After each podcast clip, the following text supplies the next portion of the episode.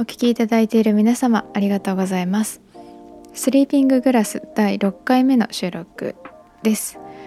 このチャンネルでは愛着障害不安障害 HSP を持つ一人としてこんな感覚もあるんだよっていう話をゆるっとしております。一例として捉えていただいていろんな人がいるんだなっていう認知のきっかけになればと思っております。今回は不安障害の話をしようと思います。私は、えー、不安障害の中でも症状としては比較的軽い方だと感じてます。はい、で不安障害の中にも対人関係の不安を覚える社交不安障害とかパニック障害とかあの過呼吸の発作が起きちゃうパニック障害とか強迫性障害何度も手洗ったり鍵かけたか確認したりみたいなものとかいろんな種類があるんですけど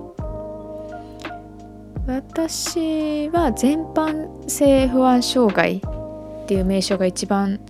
自分に近い感じがしてますね。この全般性不安障害っていうのは、まあ、出来事に対して過剰に不安を覚えてしまうそれに取りつかれたようになってしまったりとか一言で表すと行き過ぎた心配性って表現するのがしっくりくるなと思ってます。うん、心配性っての人って結構いると思うんだけどそれが行き過ぎてる生活に支障が出るレベルで心配になっちゃうっていうねがそういうのがしっくりくる表現だなと思ってます。でこれが起きたのがだいたい会社にいた頃でまあその時期えっ、ー、とこうね私がこうどんどん不調になっていくその始まりぐらいだったんですよ。いろんな不調の始まりがその辺りできっかけがねいくつかあった。ず私会社に勤めてた頃電車で毎日通勤をしていてその通勤中に、まあ、事故があって電車がなかなか動かなかった時があるんですね。30分乗り続けなきゃいけない電車があるんですけどその30分がその日1時間かかったんです。それがね本当にしんどくてこうなかなか進んだり止まったりを繰り返して状況がわからない中でそもそも満員電車がねあの苦手なのでなんかその時にねちょっとまあ過呼吸じゃないけど息が荒くなるパニック障害的なものに近いのかなと思うんですけど。うん。そっからちょっと電車っていうのが怖くなったりとかねしましたね。閉じ込められてるのが不安だったのかな。うんどうなるかわからないっていうこととか。まずそれとでもう一つ、えー、外食友達と飲みに行ったりとかした時に不調になることが多かった体の不調が起きることが多かったですね。1軒目飲みに行って楽しく過ごしてじゃあ2軒目行こっかっていうその移動の間で体調を崩したりみんなを待たせてしまったりとか先に帰ったりとかが何度か続いたんですその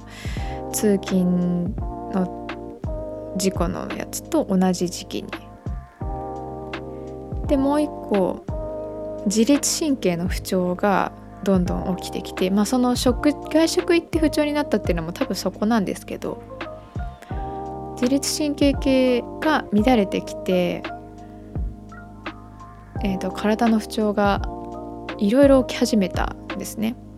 耳鳴りがしてめまいがしてうんと節々の痛みだったりとかと風邪っぽい症状がだらだら続いたりとかあとは体温調節が苦手になっちゃってできなくなっちゃって急にこう暑くなったり寒くなったり。で特にそれが寝ようとした時に起きることが多くてあと睡眠中に体温調節が多分うまくできなくて汗だくになって起きるとか、うん、震えて眠れないとかそういうのがどんどんどんどん起きてきたんですね。そういうのがおそらくきっかけになってこう不安障害っていうものが発生してしまったっていう感じですね。うん、人と出かけることに不安を覚えたりとか今はもう大丈夫だけどそもそも出かけるのができなくなっちゃったりとか。うん。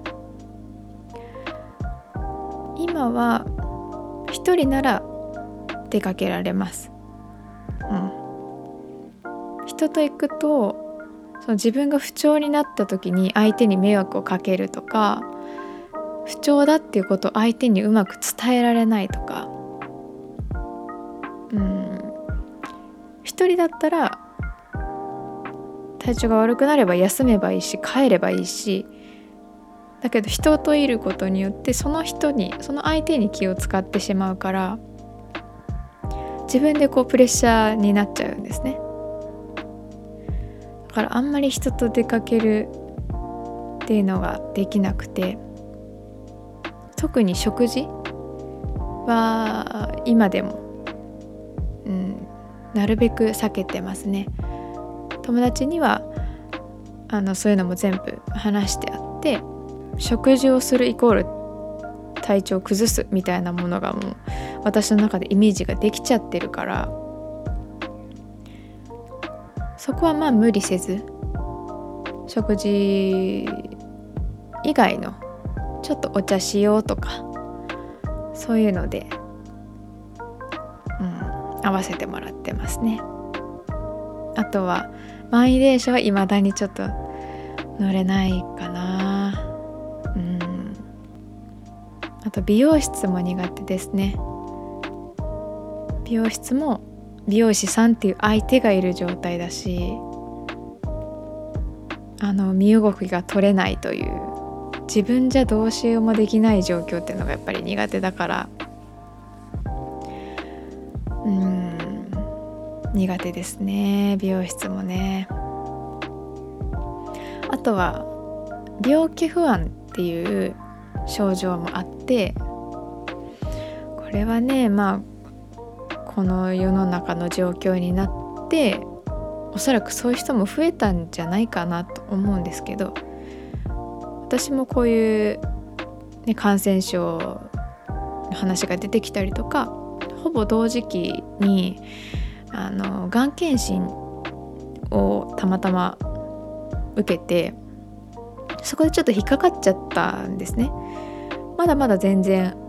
あの病変っていうことではなくて、まあ、ちょっと疑わしいみたいなものが見つかって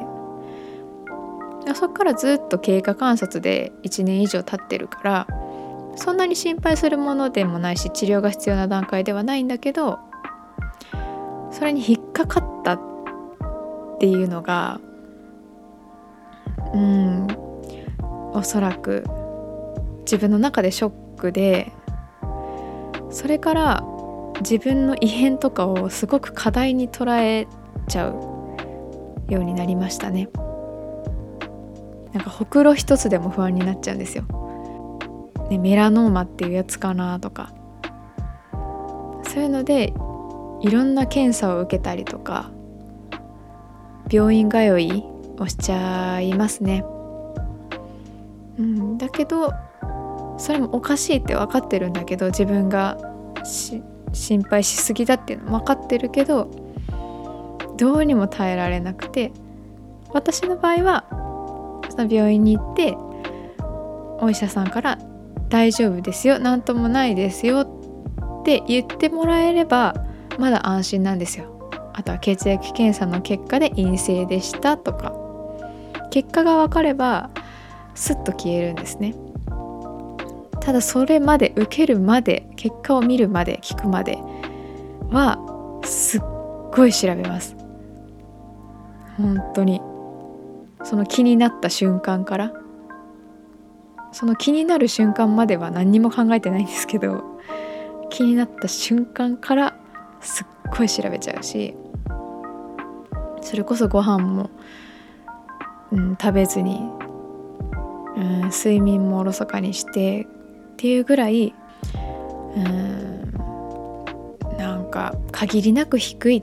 可能性だっていうのは分かってるんだけどねやめられなくて異常だなって思いますね。